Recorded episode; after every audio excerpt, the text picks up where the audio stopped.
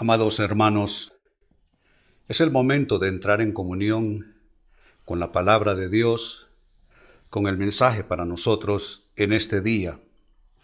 Y vamos a hacer la declaración de fe que acostumbro cada vez que entro en el púlpito, subo al altar para la predicación de la palabra.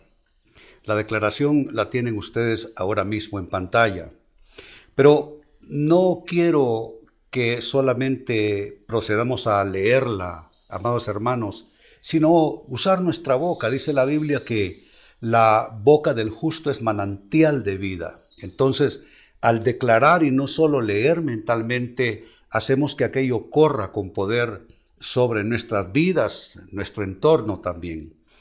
Así es que, como suelo decirles, usando su mejor voz y su mejor corazón, Lean conmigo nuestra declaración de fe que dice, Creo en ti, Señor, y en tu santa palabra. Sé que hoy tienes algo extraordinario para mí y lo quiero recibir. Ayúdame a hacer todo lo que tú quieres que yo sea. Lléname de tu Santo Espíritu y hazme vivir en el gozo de tu salvación. Amén. Maravillosa declaración, amados hermanos, que prepara nuestros corazones, prepara nuestras vidas para el encuentro, para el abrazo, para la comunión con la palabra del Señor. Y precisamente quiero traer ante ustedes dos palabras, dos vocablos que de manera inobjetable tienen que ver con todos nosotros en esta cuarentena en medio de esta pandemia mundial. Frente a estos dos vocablos no hay escapatoria. Indistintamente cuál sea tu escenario de vida, cuál sea tu trasfondo, tus circunstancias, esta palabra aplica para todo ser humano en medio de lo que estamos viviendo. Pues bien, estas dos palabras encierran nuestro tema de mensaje y de paso su título también, nuestro mensaje entonces en esta hora se titula Recapacitar y esperar. Este aislamiento involuntario, por supuesto, eh, propuesto por las autoridades con todo buen sentido, por supuesto que sí. Pero este confinamiento al que nos hemos visto todos obligados a acatar y a respetar y a practicar, nos debe de llevar precisamente a lo que aquí estamos comenzando a plantear, la necesidad de recapacitar y la necesidad de esperar también. Puede ser tu escenario de vida de un tipo o de otro, pero creo que al estar pasando todas esas horas, días de cuarentena, te tiene que llevar al punto de, de, recapacitar y también de esperar. Me parece que esto es algo como beneficio que podemos sacar todos una vez que la vida comience a normalizarse.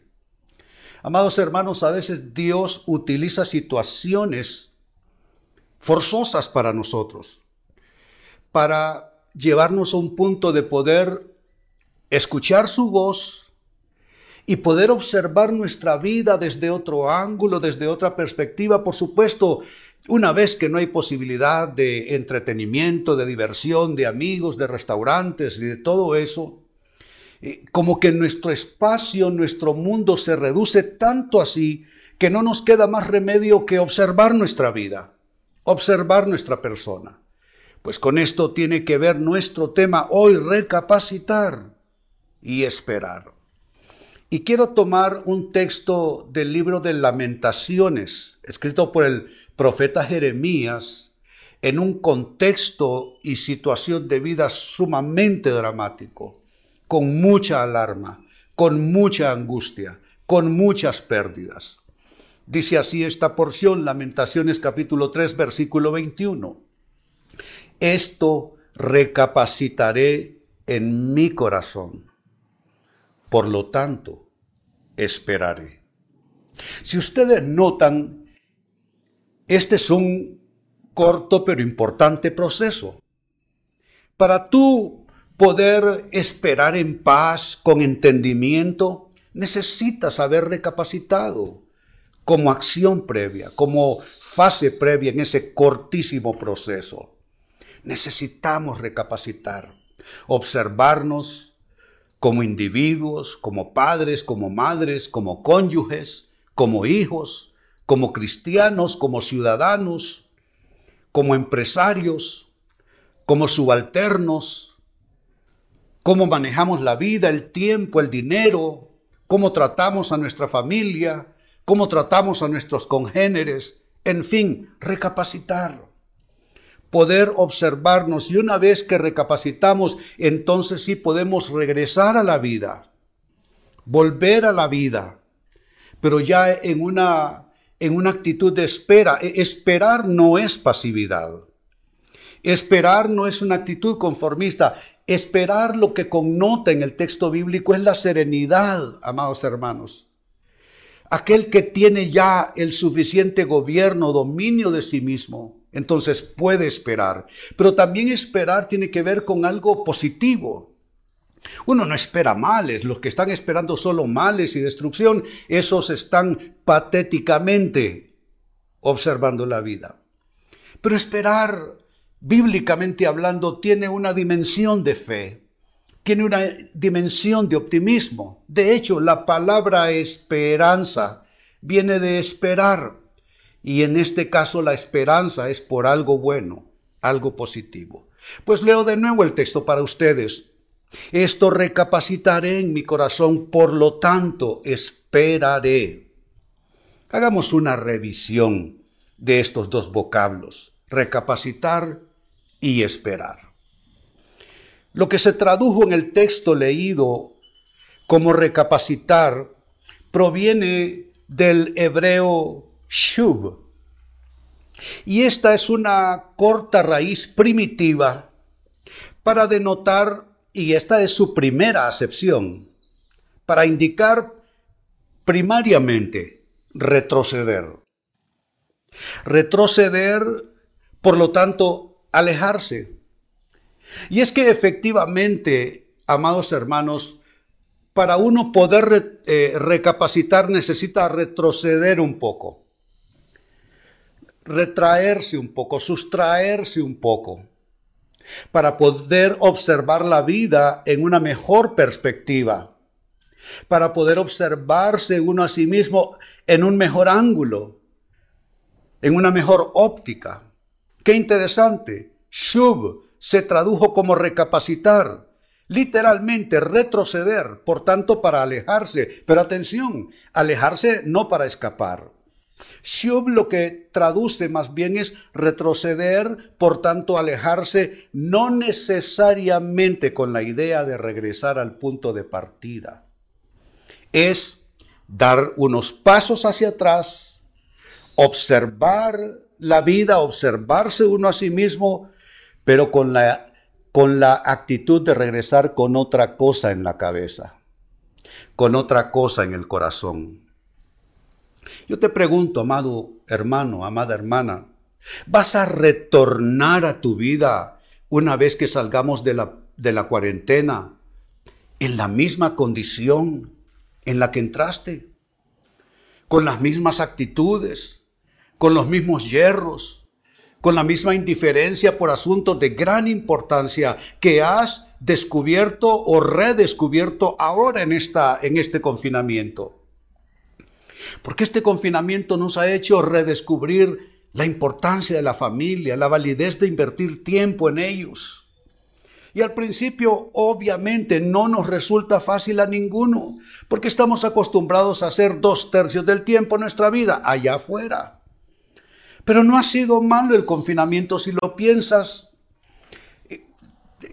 ha tenido que ver con, con llevarnos a recapacitar, a retroceder un poco en nuestra vida, alejarnos un poco de nuestro escenario cotidiano, pero no para regresar con la misma idea del punto de partida.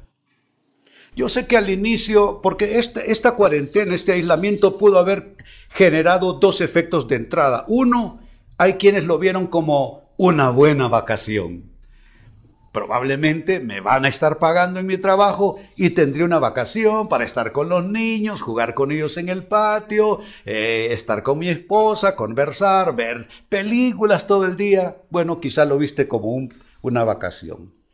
Otros lo observaron eh, con fastidio. Dios mío, encerrado tanto tiempo en mi casa, así como soy yo, que soy proactivo, que hago mucha actividad, eh, para mí va a ser un martirio. Bueno, pero de ambos extremos, la situación nos va moviendo poco a poco, poco a poco nos vamos asentando, nos vamos acomodando, nos damos cuenta que no es una vacación, pero tampoco es solo un fastidio y nos lleva a esta feliz posibilidad poder recapacitar. De nuevo, del hebreo shu, que traduce como retroceder, por tanto alejarse, no necesariamente para regresar con la misma idea, en la misma actitud. También shub puede traducirse como retirarse, pero atención a esto, retirarse para causar una respuesta.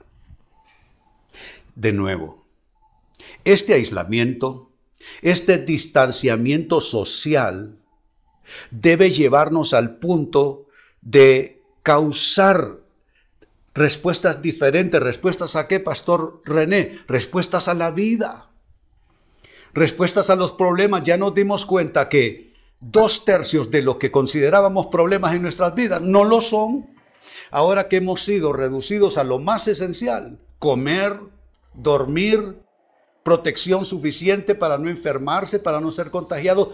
Cuando la vida se redujo a esto tan esencial, entonces tenemos que volver cuando esto se normalice, porque por temprano, por tarde, se va a normalizar. Pero volver o habernos retirado, mejor dicho, para volver con una respuesta diferente sería, yo diría, un mal gasto de vida y una total pérdida de tiempo retornar a la vida siendo la misma persona que has sido hasta ahora. No podemos hacer eso. De ahí pues que este vocablo shub, que se tradujo como recapacitar en el texto leído, se puede traducir entonces como actualizar, como revertir y como, asómbrate, configurar de nuevo. Es lo que Dios está tratando de hacer también con nosotros, con esta cuarentena, actualizarnos. ¿Por qué? Porque tus hijos no eran lo que tú pensabas porque tu casa no era lo que tú pensabas. Quizá tú decías, no, Miki, pero ¿y qué problema va a haber en mi casa? Si yo trabajo, proveo para los gastos, etcétera, ¿qué problema va a haber? Tu casa no era lo que tú pensabas. Habían cosas que resolver allí, actualizarse. Tu matrimonio no era lo que tú pensabas. Tu matrimonio estaba sumido en la rutina, en en el, en, el desconcierto ya. Pero este encierro, este aislamiento te hace actualizarte porque nada, peor que estar uno viviendo de ideas sobre cosas que no son ya así, que dejaron de ser así. Entonces actualizar, del hebreo shub, revertir, hay cosas que deben revertirse y finalmente configurar de nuevo. Dice el texto que leímos, esto recapacitaré. Significa retroceso, alejamiento, no físico necesariamente o solamente, pero no para volver con la misma perspectiva, con la misma idea. Es retirarse para causar una respuesta, pero digo verdaderas respuestas a tu vida, a tu persona y lo que tienes alrededor. Actualizarte, revertir ideas, procesos que deben ser gestionados de mejor forma de tu parte y configurarte de nuevo. Dios mío, configurarte de nuevo. Cómo uno se reconfigura en el Señor. Oración, No puedes dormir, terminas meditando. Antes te dormías cansado de ver tanto fútbol o tantas películas. Ahora fuerza estar en tu casa, todo eso se agota, te cansa, te aburre. Y estás en tu casa y no puedes dormir y estás acostado. Estás configurándote de nuevo. Pero son dos vocablos los que leímos. El primero es, esto recapacitaré en mi corazón. El segundo es, por lo tanto, esperaré. Lo que se tradujo en el texto leído como esperar procede eh, de los textos originales del hebreo yakal. Y yakal efectivamente es una raíz primitiva que traduce esperar, así como se lee en el texto. Pero por implicación, esperar es ser paciente. Y esto es importante entenderlo, amados hermanos, porque hay formas de esperar y formas de esperar. Alguien puede ser que esté esperando, gruñendo todo el día, quejándose todo el día, enojado, regañando, gritando, criticando al gobierno, etcétera, etcétera, etcétera. ¿Es eso esperar desde el punto de vista del texto sagrado? Definitivamente no. Esperar tiene la implicación de tener que ser paciente. Llevamos prácticamente un mes de cuarentena en nuestro país, son cuatro largas semanas de confinamiento. Y si tú no has aprendido a ser más paciente ahora de lo que eras antes de esta cuarentena, hay algo que está fallando. Porque esperar, si has tenido que aprender a esperar en Dios, involucra paciente, paciencia o ser paciente. Pero no solo eso está contenido en este corto vocablo, en esta corta raíz, yacal. También, escucha esto, y esto es importante, yacal se traduce como causar, tener o hacer esperanza. Escucha de nuevo, causar, tener o hacer esperanza. ¿Qué está diciéndonos ese corto vocablo entonces? Está diciéndonos que la esperanza no es algo que tú solamente recibes de Dios. Tú no le puedes decir, Dios, aquí estoy preocupado o estoy desesperado aquí o estoy angustiado, ya no me aguanto aquí en este encierro. Dame esperanza para sentirme mejor. Yakal, que se tradujo como esperar, significa causar, tener y hacer esperanza. ¿Quién va a hacer todo eso? Tú. Tú puedes causar esperanza entre tus seres amados, en tu escenario de vida. Tú puedes tener esperanza si la buscas en tu corazón. Si en lugar de la amargura, el rencor, la contienda, y todas esas, eh, malas emociones y sentimientos, si tú revuelves todo eso y te vas más al fondo de tu corazón, tú te puedes encontrar que hay esperanza al fondo tuyo. Ni tú mismo sabías cuánta esperanza hay en el fondo de tu corazón. Causar, tener y también hacer esperanza. Significa que tú no puedes decir, no, yo estoy esperando en el Señor, pero vives enojado criticándolo todo, regañando a tus hijos, amargado con la vida, quejándote del confinamiento, quejándote de la vida, del mundo. Si tú realmente estás esperando en Dios, debes activar, debes soltar esa capacidad que Dios te ha dado. Causar, tener y hacer esperanza. ¿Qué tal si lo dices conmigo? Causar, tener hacer esperanza. De nuevo, causar, tener, hacer esperanza. Finalmente, Yacal traduce como confiar. Esperar es confiar, bíblicamente hablando. Si tú estás esperando en Dios es porque puedes confiar en Él. Si tú no estás confiando en Dios, difícilmente puedes decir que estás esperando en Él. Concluyo con esto antes de orar. Esta cuarentena, amados hermanos, ha representado una oportunidad que Dios nos concede para recapacitar y esperar. Si tú no lo has hecho todavía, amado hermano, si tú no lo has hecho todavía, amada hermana, no te tardes más. Este es el momento de hacerlo. Vamos a orar. En este minuto te pido olvidarte un poco de, vamos, de, de todo lo que te rodea. Las personas a tu alrededor. Es un momento solo para ti. Y vas a encararte con estas dos palabras, recapacitar y esperar. Tú, yo y todos necesitamos asistencia divina, ayuda del cielo para poder recapacitar y salir siendo las personas que debemos ser, que las personas que nos aman quieren ver y que Dios también quiere que seamos. Y necesitamos afinar nuestra opinión e idea de lo que es esperar. Necesitamos realmente ser pacientes y activar la capacidad de hacer, tener y poder ofrecer a otros esperanza. Padre, te damos gracias en esta hora. Venimos, Señor, en plena certeza de fe, entendidos de que para estas cosas ninguno es suficiente, porque ninguno es perfecto.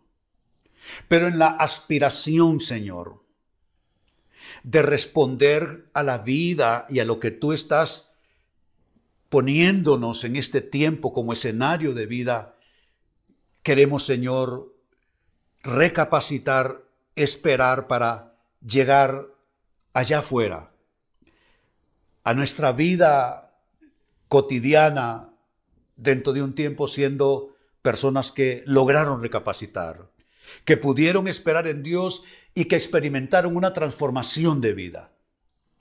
Allí donde estás, hermano, hermana, yo te bendigo en el nombre de Jesús.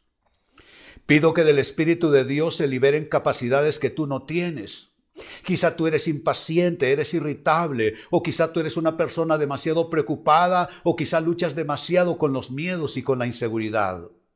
O quizá tú eres, por el contrario, de aquellas personas que creen que todo lo saben cuya opinión es el centro de todo, y te constituyes en el juez de todo lo que pasa a tu alrededor y de todas las personas a tu alrededor. Pero en este momento venimos en humildad delante de Dios a reconocer que te necesitamos, Señor, que necesitamos capacidades que solo tú puedes generar y liberar en, en nuestras vidas, que no lo sabemos todo, que nos hemos equivocado un montón de veces, más de las que podemos cuantificar. Pero este es el día que hizo el Señor. Nos alegraremos y nos gozaremos en Él. Este es un día de esperanza. Este es un día para reconfigurar nuestro corazón, para actualizar nuestro corazón. En el nombre de Jesús hoy recibimos esa unción para el hoy.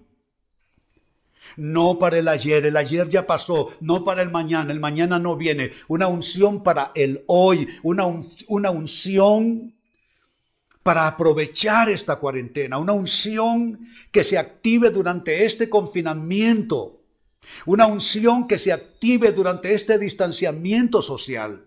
Recibimos esa unción para ser los padres que nuestros hijos necesitan tener, los cónyuges que nuestros esposos, esposas necesitan tener y volver siendo otra clase de personas, otra clase de ciudadanos, otra clase de cristianos, otra clase de actitud, que nuestra boca sea otra, que nuestra mente sea otra, que nuestras acciones sean otras. Renunciamos a nuestra pasada manera de vivir renunciamos a nuestra pasada manera de vivir. Y Señor, permítenos salir de este confinamiento, de esta cuarentena, siendo otras personas. Amados hermanos, abro el espacio para orar por esa persona que necesita a Cristo. Te hablo a ti, sí, a ti te hablo. Que crees en Dios, has leído la Biblia, has ido a una iglesia, Pero tú dices, a mí Dios nunca me habla, yo no siento nunca nada, yo no siento que a mí Dios me dirige. ¿Sabes por qué? Porque eso solo sucede cuando tienes a Cristo por dentro. Sin eso, solo es una creencia cristiana o religiosa. Pero está bien una creencia, pero no es suficiente. Lo que necesitas es una vivencia. ¿Cómo lograr eso? ¿Cómo llegar al punto de decir, Dios me habló, sí, yo siento la presencia del Señor? ¿Cómo hacerlo? Dice la Biblia, más a todos los que le recibieron, a los que creen en su nombre les dio potestad de ser hechos hijos de Dios. Ahí donde estás, cierra tus ojos. Dile, Señor Jesucristo, hoy por fin abro la puerta de mi corazón y te invito, Jesús, entra en mi corazón, entra en mi vida. No solo quiero creer en ti, quiero conocerte, quiero oír tu voz. Recibo perdón por todos mis pecados. Confieso que moriste por mí y por mis pecados en la cruz.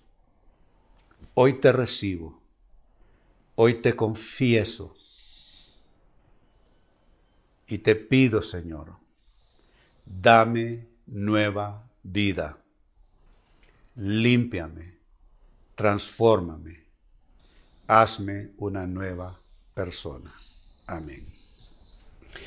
Espero que hayas hecho una buena decisión y hayas seguido esta oración. Y ahora, hermanos, me despido, no sin antes impartirles la bendición pastoral como suelo hacerlo en la iglesia. El Señor esté a tu lado y te sostenga. Fuerzas más allá de tus fuerzas vengan a ti, las fuerzas del Señor. Que tu corazón y tu mente sean receptivos a la voz de Dios, a la guía de Dios, al consejo de Dios. Recibe la capacidad para generar ideas bajo la unción de Dios, bajo el auspicio de Dios, bajo el acompañamiento de Dios, generar ideas que resuelvas problemas que deben ser resueltos en tu vida. Que del Señor venga tu provisión. Que Él venga al encuentro tuyo con bendiciones de bien. Óyelo bien, no te sucederá lo que has temido, te sucederá lo que has querido, lo que has orado al Señor. Que el ángel del Señor acampe alrededor tuyo y de tu casa y les proteja. Que el Señor prospere tu proyecto de vida, que bendiga tu familia y que te haga avanzar hasta lograr ese cumplimiento de tu meta, tu anhelo y tu destino.